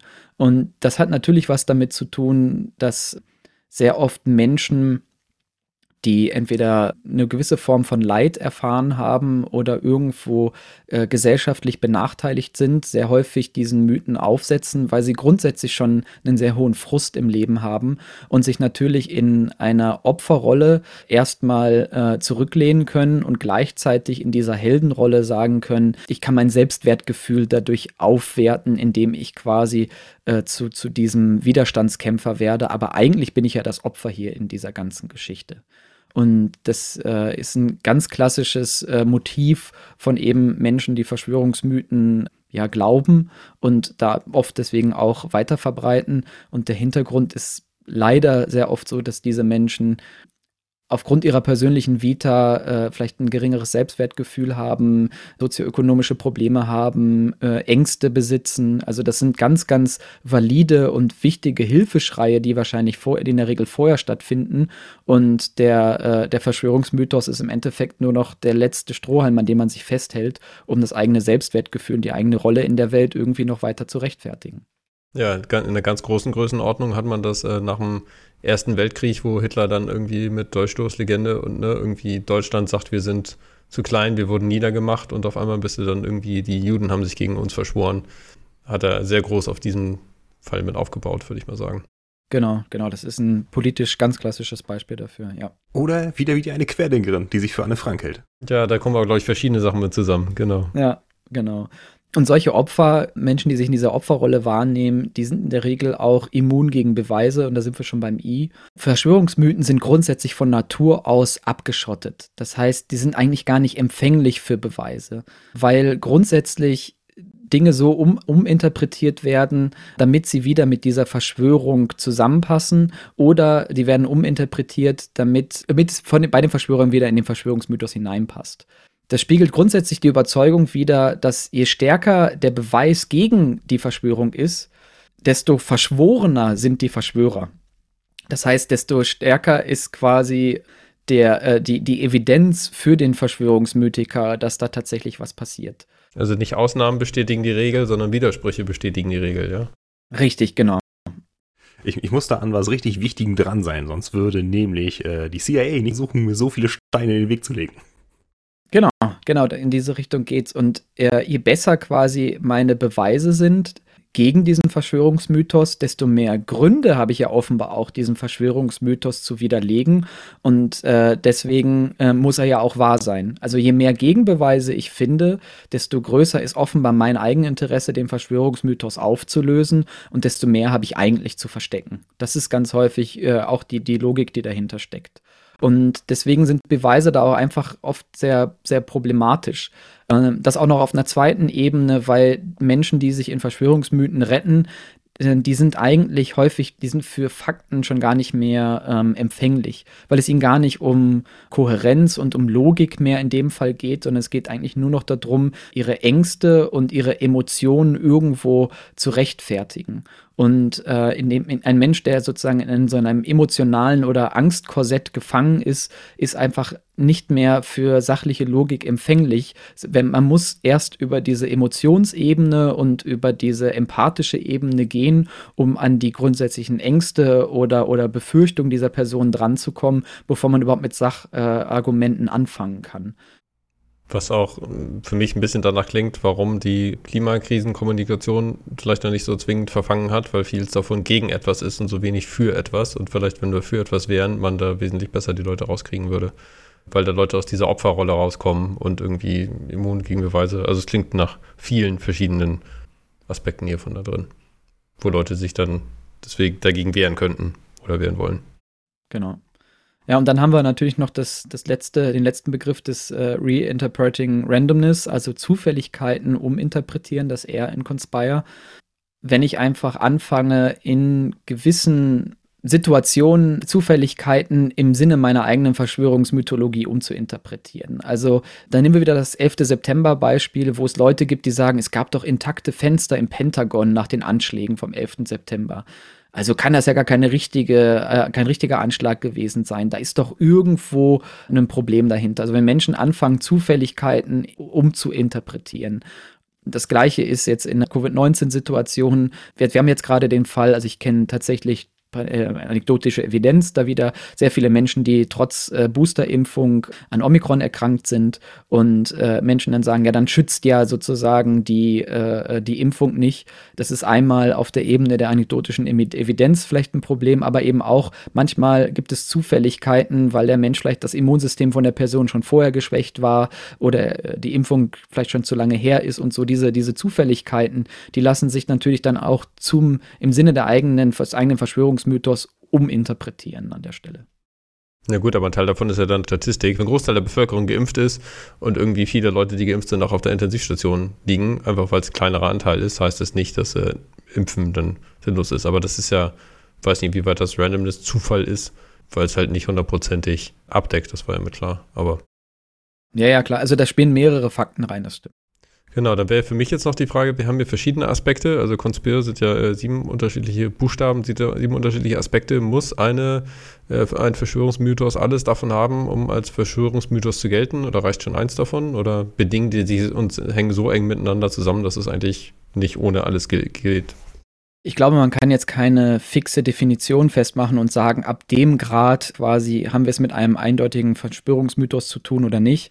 Grundsätzlich treffen bei, auf sehr, sehr viele große Verschwörungsmythen die meisten dieser Aspekte zu. Also das Wichtig, Wichtige dabei ist auch zu verstehen, wie, es handelt sich um einen Verschwörungsmythos oder Verschwörungsideologie tatsächlich immer nur dann, wenn sie auch von einer gewissen Anzahl an Menschen geteilt wird. Es gibt natürlich Menschen, die haben ihre ganz eigene Vorstellung von der Welt und bringen halt ihre eigenen Verschwörungsideen in die Welt. Solange aber niemand anders dran glaubt, haben die in der Regel keine gesellschaftliche Bedeutung, keine gesellschaftliche Macht. Dann kommen in der Regel, wenn es so größere Gruppen sind, die meisten dieser Aspekte auch gleichzeitig zum Tragen. Das muss nicht zwingend immer der Fall sein, aber viele sind so eng miteinander verwoben mit den üblen Absichten im Generalverdacht und etwas stimmt nicht. Das ist so nah beieinander, dass sich das oft vermischt. Okay, dann wäre jetzt noch meine Frage, inwieweit die Größe, also ab wann es eine, ein Verschwörungsmythos ist, abhängt von der Größe der Personen, also Gruppen. Ähm, und dann ist jetzt Unterschiede, Reichsbürger sind verteilt über ganz Deutschland. Äh, und wenn sie in ihrer eigenen Umgebung wären, dann würde sich das wahrscheinlich selbst korrigieren, weil sie keine Ansprechpartner finden. Aber dadurch, dass sie im Internet irgendwie eine Gro Blase haben, die groß genug ist und wenn du tief genug in der Blase bist, hast du das Gefühl, es reden alle nur noch so, also fühlst du dich selbst sehr stark bestätigt. Und dass es fast egal ist, wie viele Leute das in einer gewissen Größenordnung sind, solange solange sie nur zueinander finden und das Gefühl haben, sie sind legitimiert und das kann schon bei 10, 15 oder 30 irgendwie der Fall sein. Gibt es da irgendwie eine Zahlengrenze oder eine, dass man sagt, die müssen eine gewisse Auswirkung auf die Politik oder auf die Gesellschaft äh, oder Gemeinschaft in ihrer Region haben? Also du hast es schon richtig erkannt, es hat immer auch was mit dem, mit dem Kontext, in dem diese, dieser Verschwörungsmythos quasi in die Welt gesetzt wird, zu tun. Wenn ich jetzt irgendwo, ich nehme mal jetzt ein ganz stereotypisch plakatives Beispiel, möchte mich bei allen Menschen, die in der Gegend leben, entschuldigen, aber wenn ich jetzt in Transsilvanien irgendwie ein Dorf von 30, 40 Menschen habe und fünf fangen an, an einem Vampir zu glauben, dann reicht das schon aus weil der Bezugsrahmen eben dieses kleine Dorf ist und wenn eben diese fünf Leute ähm, in dem Dorf halt anfangen daran zu glauben und der Rest halt eben nicht, dann reicht es da halt eben schon aus. Wichtig ist nur, in dem Augenblick, wo ein Verschwörungsmythos zum, zur Mehrheitsmeinung wird, ist es kein Verschwörungsmythos mehr. Dann ist es eine Fehlinformation, aber dann die banken sich solche Verschwörungsmythen in dem Augenblick, wo sie zur, zur allgemeinen Meinung werden weil sie dann eigentlich nicht mehr tragbar sind, weil diese ganzen Mechanismen der Opferrolle, der dem Fingerzeigen auf, der Elite, auf die Eliten etc., das funktioniert irgendwann nicht mehr. Also, dass in Deutschland genug Leute die Deutschlos-Legende geglaubt haben, das war irgendwann eine so große Größe, ähm, dass man sagt, das ist dann für Informationen und keine, kein Verschwörungsmythos mehr. Genau, also die Leute haben es halt geglaubt, man muss dazu auch noch sagen, jetzt beispielsweise im, im, im, Dritten Reich war es halt so, da wurde ja auch dann hinterher von der, von der Staatsgewalt das, die gesamten Medien verstaatlicht und die ganze Propaganda instrumentalisiert. Und man muss auch einfach dazu sagen, ich glaube, es ist, ein, das ist ein problematisches Thema. Es gibt Leute, die sagen, alle Menschen äh, im Dritten Reich, die sich nicht aktiv gegen das nationalsozialistische Regime gewehrt haben, waren de facto Nazis. Aber das heißt ja nicht, dass alle Menschen in Deutschland diesem Glauben aufgesessen waren. Wenn man sich die SS, äh, Waffen-SS anguckt mit ihren äh, germanischen Riten, die sie versucht haben aufzuziehen in der Wewelsburg mit der schwarzen Sonne äh, irgendwo in, in, in, Ostwestfalen, die wenigsten deutschen Bürger haben tatsächlich äh, an diese sehr, sehr mythischen Aspekte geglaubt. Und ich kann mir auch vorstellen, dass eine Menge Menschen grundsätzlich gegen das Judentum an sich auch gar, gar, gar keine Argumente hatten, also gar, keine, gar keinen wirklichen Hass in Anführungsstrichen dagegen, aber sich aufgrund des Abgehangenfühlens durch die Situation, die nach dem Ersten Weltkrieg entstanden ist, durch die große Depression, durch die Hyperinflation etc., durch diese ganzen Aspekte, die soziokulturell zu totalen Problemen in Deutschland geführt haben, einfach nur in Anführungsstrichen dankbar dafür waren, dass ihnen eine, ein, ein Ausweg aus dieser Situation präsentiert wurden. Ob sie wirklich die Mythen, die da ähm, fabriziert wurden, ernsthaft geglaubt haben oder sie einfach nur akzeptiert oder einfach nur toleriert haben, um aus der Situation rauszukommen, das ist, glaube ich, heutzutage sehr schwer zu bewerten. Aber man würde, ich würde immer davon ausgehen, dass äh, die meisten Verschwörungsmythen eigentlich in sich zusammenfallen, in dem Augenblick, wo äh, die Mehrheit anfängt, an sie zu glauben, weil sie dadurch ihre eigene Legitimität entzieht weil sie halt eben sich oft darüber definiert, in der Opferrolle zu sein, andere Leute zu blamen, die Eliten anzugreifen, ähm, eben üble Absichten zu sehen, die gehen halt verloren, weil, weil quasi aus der Minderheit das neue Establishment wird und dann kann ich das Establishment nicht mehr angreifen. Okay, das führt mich jetzt so ein bisschen zur nächsten Frage. Und zwar, wenn man in in einigen Gebieten in Ostdeutschland sagt, das hat schon irgendwie eine kritische Größe erreicht, dass Leute äh, sich eigentlich so schon selbst bestärken, dass keine Internetblase mehr ist, sondern einfach in, der normalen Bevölkerung auch schon. Und im Dritten Reich gab es jede Menge Mitläufer. Ab welcher Größe oder an welcher Stelle kann man eigentlich den Trend gewissermaßen noch umkehren, dass Leute jetzt nicht mehr komplett resistent gegen Beweise oder sowas sind? Oder in welcher Konstellation kann man mit Leuten noch interagieren und wie kann man dann mit denen interagieren, um sie dann ein bisschen rauszuholen. Ja, also da gibt es, gibt, es mehrere Möglichkeiten. Da würde ich vielleicht noch einen Schritt zurück machen. Es gibt nämlich verschiedene Wege, mit, mit solchen Menschen umzugehen. Es gibt einmal die Idee des präventiven Widerlegens. Da geht es tatsächlich darum, solche Fakten oder solche, solche äh, Fehlgeleit, also solche Desinformationen zu widerlegen und Verschwörungsmythen zu widerlegen, bevor sie wirklich äh, ähm, Grip bekommen in der Gesellschaft und sich eben dann verselbstständigen. Da gibt es grundsätzlich vier verschiedene Möglichkeiten mit umzugehen. Ich kann natürlich am Anfang noch relativ gut anfangen und sagen, ich äh, widerlege faktenbasiert. Und faktenbasierte Widerlegungen zeigen einfach auf, dass dieser Verschwörungsmythos Mythos falsch ist und sie versuchen, korrekte Informationen zu vermitteln.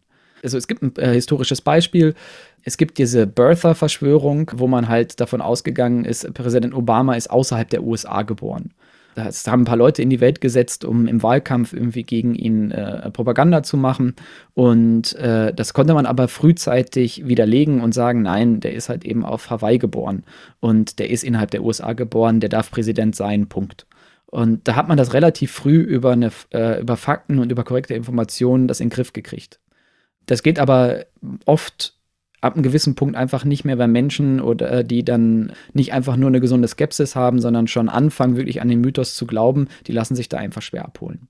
Erinnert mich auch an die Diskussion, die es gab zur Anschnalldebatte, wo man früher relativ früh dazu gegangen ist und heute gar kein Thema mehr ist, weil es einfach bewiesen ist aber diese Impfdiskussion so lange laufen gelassen wurde, äh, dass verschiedene Leute sich radikalisiert haben und dann einfach dafür teilweise der Zug abgefahren ist. Wo man zumindest rational dann nicht mehr damit beweisen kann oder das durchziehen kann und dann halt die Frage nach der Staatsgewalt ist. Dann kann man natürlich auch versuchen, die Sachen logisch zu widerlegen. Das heißt, dass man einfach aufzeigt, dass diese Verschwörungsmythen irreführende Techniken ansetzen, äh, nutzen und halt fehlerhaft argumentieren. Also ich kann halt einfach, da sind wir bei dem Impfstoffthema, da können wir, äh, das können wir gleich direkt nehmen. Der Hinweis darauf, dass ein Großteil der Impfstoffforschung von unabhängigen, öffentlich finanzierten Wissenschaftlern durchgeführt wird und die äh, Verschwörungsmythen der Pharmaindustrie halt irgendwie ein Stück weit entkräften.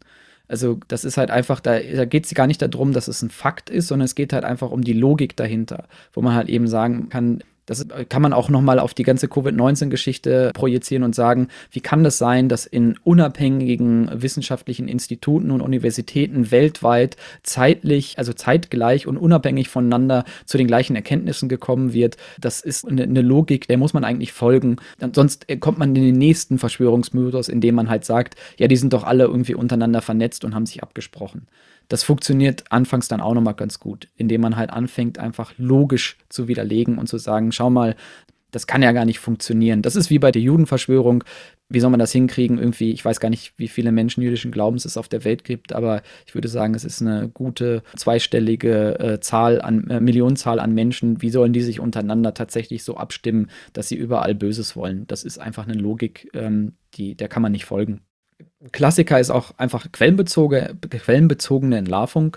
Da geht es einfach darum, die Glaubwürdigkeit von Verschwörungsmythologen zu reduzieren, indem ich einfach hingehe und diejenigen lächerlich macht, die beispielsweise an Echsenmenschen glauben, was im Endeffekt genauso effektiv sein kann wie eine faktenbasierte Widerlegung. Indem ich halt irgendwie sage, ja, wo habt ihr denn eure Informationen her?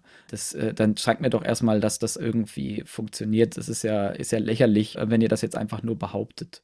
Meine Erfahrung damit, äh, wenn man Leute fragt, die eine äh, absolut furchtbare äh, Verschwörungsideologie präsentieren, wo sie ihre Informationen herhaben, ist, dass sie sich ein bisschen dafür schämen und es nicht sagen wollen, weil sie es vermutlich auf irgendeiner Klowand gelesen haben oder das Internet-Äquivalent dazu. Das finde ich ein sehr, sehr interessantes Phänomen, wenn Menschen, also weil das eigentlich diesem Verschwörungsmythos-Gedanken widerspricht. Wenn ich mich wirklich dafür schäme, an was ich da eigentlich glaube, dann identifiziere ich mich ja nur im Geheimen damit, aber ich möchte es eigentlich nicht nach außen bringen. Das heißt, es ist ein interessanter Aspekt und da bin ich mir ehrlich gesagt auch gar nicht sicher, welche psychologischen Effekte dazu führen, dass ich mich sozusagen im Geheimen mit solchen Dingen in, äh, informiere und auch gar nicht die Absicht habe, damit irgend, also sozusagen irgendwann damit rauszukommen. Es gibt natürlich Menschen, die sich im, äh, die sehr abgeschottet sind und irgendwie radikalisieren, weil sie, weil ihnen das soziale Umfeld fehlt. Aber irgendwann haben die auch ihren Moment, wo sie sagen, jetzt muss ich aber irgendwie mal, mal loslegen aber es gibt tatsächlich Menschen, die man in ihrem im letzten Fünftel ihres Lebens auf Dinge anspricht, wo, wo sich herausstellt, die, die glauben seit 50 Jahren an so Dinge, dass die Erde flach ist, haben das aber nie jemandem gesagt und identifizieren sich auch mit niemandem anders, der das sagt. Da finde ich es tatsächlich faszinierend, dass solche Menschen an sowas trotzdem weiterhin glauben. Dafür bin ich aber auch nicht äh, Kognition, also Psychologe genug, um zu erklären, also warum solche Fälle tatsächlich auftreten. Ist wahrscheinlich ein sehr, sehr spannendes Thema. Ja gut, wenn sie halt nie aufgedeckt werden, dann wird zumindest auch nicht spezifisch dagegen vorgegangen, sag ich mal, je nachdem, wie tief man da drin ver verhangen ist. Aber meine Erfahrung ist, dass Leute vor allem oft äh, Verschwörungsideologien oder ich sag jetzt einfach mal Populisten dann gerne auch nochmal mit aufliegen, wenn an anderen Stellen die Komplexität irgendwie zu groß ist, als dass sie einfach begreifbar wäre. Und dementsprechend Sachen einfach äh, erklärbar zu machen. Also ne, in, in der Bundesrepublik Deutschland gab es auf der einen Seite, gibt es bei Behörden irgendwie immer die Darstellung in einfacher Sprache und jetzt irgendwie auch Impfkampagnen nochmal in anderen Sprachen mit zu veröffentlichen, allein damit man sagt, das ist für Menschen beherrschbar und die haben klar diese Informationen ähm, und das geht auch konkret auf irgendeine Angst ein, weil das ja meistens der Auslöser davon ist. Am Anfang geht man gegen die Angst und irgendwann muss man mit seinem eigenen Bild dann nochmal mit leben können und dann sein, sein Ansehen noch also seinen Respekt selbst noch hochhalten, weil man und sich nicht angreifbar machen.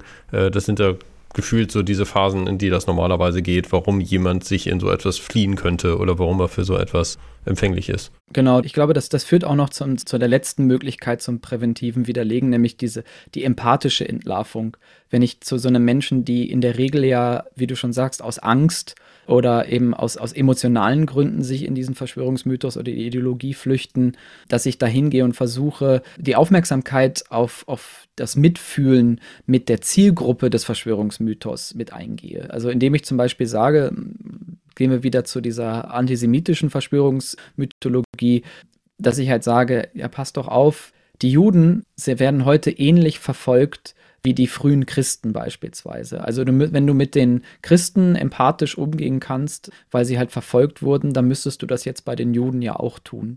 Dass man diese Menschen an der Stelle aus Angst oder aus emotionalen Gründen häufig gewissen Ideologien da irgendwie aufsitzen, halt eben auch versucht, an deren Empathie zu appellieren, um ihren Verschwörungsmythos zu hinterfragen, ohne jetzt konkret die, die konkreten Ängste dahinter zu wissen. Das wäre, glaube ich, das wäre dann der nächste Schritt, sich mit den Menschen zu beschäftigen beschäftigen und zu gucken, warum sie überhaupt sich in diesen Verschwörungsmythos flüchten. Das erinnert mich an ähnlichen Effekte, die teilweise in, im Change Management nochmal mit passieren, wenn Leute sich einfach nicht gesehen fühlen und dann äh, anfangen, irgendwelche Gerüchte oder Intentionen da losgetreten werden, wo Leute denken irgendwie, okay, die machen das bestimmt aus dem und dem Grund, einfach weil sie sich nicht gesehen fühlen. Und wenn man sagt, wir sehen euch, wie ihr seid und wir sehen, was deine Intention ist oder was dir fehlt, dann muss man dann nicht mehr zwingend eine Antwort darauf haben, einfach das gesehen zu sein und sich als solches zu fühlen, kann, glaube ich, auch an vielen Stellen schon äh, damit helfen. Und das ist dann, glaube ich, was du die empathische Entlarvung nochmal benennst. Manchmal einfach nur Empathie. Allein schon ohne Entlarvung kann da, glaube ich, auch schon etwas mehr helfen. Genau, und ich glaube, abschließend würde ich ganz gerne einfach mit einem sehr, sehr praktischen Tipp für Menschen, die versuchen, solche Fakten, solche falschen Fakten, solche Fake News, solche Desinformationen zu widerlegen. Da können wir tatsächlich jetzt äh, den, die, die, Idee des Primings oder Framings sogar einsetzen in einem, in einem sinnvollen Kontext. Denn es gibt eigentlich vier Schritte, die man, wie man ein Argument aufbauen sollte, um sich mit einem Verschwörungsmythologen irgendwie zu beschäftigen. Und das erste ist erstmal einen Fakt bringen, einen tatsächlichen Fakt. Also einmal erstmal klar machen, äh, sehr knapp und sehr einprägsam, was der Wahrheit entspricht. Das muss wirklich einfach sein, das muss konkret sein und plausibel, damit es halt eben auch zu der Gesamtgeschichte da passt. Da geht es wirklich darum, dass diese faktengestützte Erklärungsalternative für diesen Menschen, der eigentlich an eine Ideologie oder an einen Mythos glaubt, eine kausale Lücke in seiner Welt füllt. Das heißt, dass ich hingehe und äh, auf die Argumente mal, mal höre, die diese Person hat und versuche, eine Lücke in der Argumentationskette zu finden und diese mit einem sehr einfachen, konkreten, plausiblen äh, Fakt fülle. Damit fange ich in der Regel an, einfach um erstmal irgendwo ein bisschen Traktion zu bekommen in der ganzen, im ganzen Gespräch.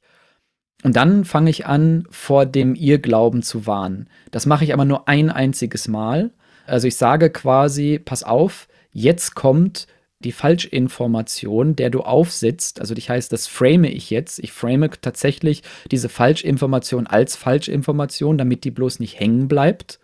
Und dann bringe ich diese Falschinformation ein einziges Mal. Das heißt, ich wiederhole das Argument des Verschwörungsideologen nur einmal, damit ich nicht nochmal ein neues Priming anfange. Und ich versuche, äh, meinen Fakt nicht zu schwächen, indem ich die äh, Falschinformation, die Desinformation meines Gegenübers äh, noch ja. öfter immer wiederhole. Genau. Sonst gebe ich der mehr Gravität, äh, Gravität in der Stelle. Das ist problematisch. Und dann erkläre ich den Trugschluss, der dahinter steckt. Das heißt, ich erkläre, wie die Falschinformation in die Irre führt. Das heißt, ich nutze beispielsweise einen dieser Aspekte, die wir im Plurf jetzt kennengelernt haben oder ins Conspire und decke den Mechanismus dahinter auf. Das heißt, ich erkläre, warum die Falschinformation ursprünglich für richtig gehalten wurde. In dem Augenblick wird klar, warum sie falsch ist. Und dann erkläre ich, warum meine Alternative die richtige ist. Und das ist wichtig, dass man dem Gegenüber die Inkonsistenz aufzeigt, damit sie sich auch bei der Person auflösen kann. Und zum Schluss bringe ich dann nochmal tatsächlich wieder einen Fakt. Das heißt, ich, ich frame das zu Ende, bringe einen Rahmen von Fakt am Anfang, Fakt am Ende, der das nochmal bestätigt, was ich am Anfang gesagt habe. Das sollte nicht der gleiche Fakt sein, aber es sollte ein Fakt sein, der darauf aufbaut. Und den sollte ich idealerweise am Ende mehrfach wiederholen in verschiedenen Beispielen, in verschiedenen Sprachformen, in verschiedenen Satzbau, Satzbauten, damit sich das halt am Ende einprägt. Damit das Priming übrig bleibt. Genau, damit das halt eben übrig bleibt. Und äh, also eben Fakt, die vor dem Irrglauben waren, dass die Falschinformation nur einmal wiederholen, den Trugschluss erklären und das quasi einmal sezieren und am Ende wieder einen Fakt bringen, dass man so als, als Anleitung nutzen kann, um mit so einem Menschen umzugehen. Das ist natürlich sehr, sehr schwierig, wenn man da wirklich, wenn man es wirklich ernst meint und Vorbereitungszeit hat, dann kann man sich natürlich da auch ein paar Notizen zu machen, sich das so ein bisschen, bisschen klarer machen. Das ist nicht einfach zu üben, wenn man es einem, wenn man es wirklich ernst nimmt und wenn es wirklich darum geht, diesen Menschen zu versuch, versuchen, aus diesem Mythos rauszuziehen, dann ist das so die empfohlene Art und Weise vorzugehen. Okay, also eine alternative Vorgehensweise zu sagen, wer profitiert eigentlich davon, dass es Verschwörungsmythen gibt oder dass genau der durch die Welt getragen wird. Ich meine, das machen die, die Querdenker ja auch nochmal, ne? Irgendwie, dass sie fragen, irgendwie Cui Bono, wer steckt eigentlich mit dahinter? Der Ken Jebsen Podcast hat versucht, ein bisschen umzudrehen. Aber ist das auch eine valide Strategie oder bringt das nicht so viel? Weil das könnte man ja beide Richtungen bringen. Ja, das Problem ist, wenn du die gleichen, also es gibt Methoden, die machen Sinn, weil sie halt einfach unserem psychologischen Apparat entsprechen, aber ich wäre sehr vorsichtig, ich sag mal, die gleichen kruden Mittel einzusetzen, wie eben die Verschwörungsideologen und Mythologen, weil wenn du es mit einem in sich cleveren, cleveren Menschen zu tun hast, weil viele Menschen, die daran glauben, sind ja nicht dumm. Sie sind einfach nur verängstigt oder suchen nach sozusagen nach einer alternativen, alternativen Wahrheit, weil sie mit ihrer aktuellen Lebenssituation vielleicht nicht zurechtkommen, weil sie überfordert sind. Das heißt aber nicht, dass diese Menschen rhetorisch oder argumentativ schlecht sind. Und wir müssen da ja auch nochmal unterscheiden zwischen einem Ken Jebsen, der das nicht glaubt, sondern der nur so tut, als würde er das glauben, weil er das instrumentalisiert. Also wir können, ich, wir können davon ausgehen, dass die meisten Menschen, die ähm, eine Desinformation bewusst in die Welt setzen, eigentlich an diese Mythen und so nicht glauben. Also die wenigsten Menschen, äh, die wenigsten Nationalsozialisten, die tatsächlich im Dritten Reich in Führungspositionen waren, haben daran geglaubt. Ich weiß nicht, ob ihr den relativ neuen Film vom ZDF zur Wannsee-Konferenz schon kennt oder gesehen habt, wo es darum geht, ganz bös ausgedrückt, die Judenfrage zu diskutieren. Da wird eindeutig klar, dass die Führungsriege der Nationalsozialisten an, den, an die gesamte Judenverschwörung gar nicht geglaubt hat, sondern das äh, genutzt und instrumentalisiert hat, um sich politisch und persönlich zu bereichern. Und die meisten Leute, die diese Dinge in die Welt setzen, die glauben die Sachen auch nicht. Es gibt, glaube ich, ein paar Abgedrehte, bei denen das tatsächlich der Fall ist. Aber auch so ein Donald Trump glaubt wahrscheinlich ein die Hälfte von den Dingen, die er erzählt, nicht, sondern instrumentalisiert sie.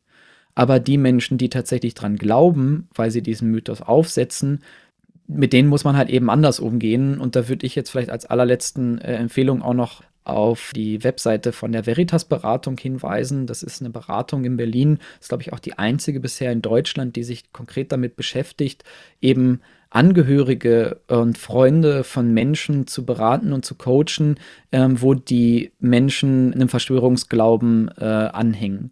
Und die haben da auf der Webseite acht interessante Tipps, wo es darum geht, wie man mit diesen Menschen umgeht, die tatsächlich an Verschwörungen glauben. Mhm. Das äh, kann ich dann Menschen nur empfehlen, die in ihrem Umfeld tatsächlich ähm, sehr, sehr auf einer sehr persönlichen Ebene mit solchen Menschen zu tun haben. Weil wenn dann schon eine sehr tiefe Beziehung besteht, dann ist das faktenbasierte Widerlegen häufig sehr, sehr schwierig. Mhm. Ja, und ich glaube, mit diesen Hinweisen, wo man sich weiter informieren kann zu diesem Thema, wie man weiter Hilfe bekommen kann, äh, würde ich dann gerne auch diese doch mittlerweile schon etwas länger gewordene Podcast-Episode dann erstmal nochmal mit abschließen. Würde sagen, ganz herzlichen Dank, Tim, dass du heute mit dabei warst, du viel Wissen mitgeteilt hast. Nicht nur Fake News, sondern wo wir oder wie wir dem konkret mit begegnen können. Und würde sagen, wenn du noch irgendwelche abschließenden Worte hast, um einmal noch etwas auf den Punkt zu bringen, dann äh, gerne raus damit. Na, gern, nein, an sich eigentlich nicht, aber vielen, vielen Dank und es hat Spaß gemacht. Ja. Vielen Dank für die Expertise. Dann würde ich sagen, ganz herzlichen Dank und jetzt auch an unsere Zuhörer, wenn ihr nicht nur Fake News weiter verbreiten wollt, sondern ein bisschen die richtige Wahrheit TM, äh, dann empfehlt gerne unseren Podcast weiter, falls euch das Ganze gefallen hat. Wenn es euch nicht gefallen hat und wir dementsprechend Raum für Verbesserungen haben, lasst uns äh, das Ganze auch mit wissen. Es gibt auch die Möglichkeit, das Ganze in Podcast-Verzeichnissen einmal zu bewerten. Das würde uns auch mithelfen, neue äh, Hörer zu bekommen und dementsprechend auch der Desinformationskrise in diesem Fall ein bisschen entgegenzuwirken. Ganz herzlichen Dank fürs Zuhören. Schaltet auch demnächst wieder ein, bleibt uns gewogen und bis dann. Ciao, ciao.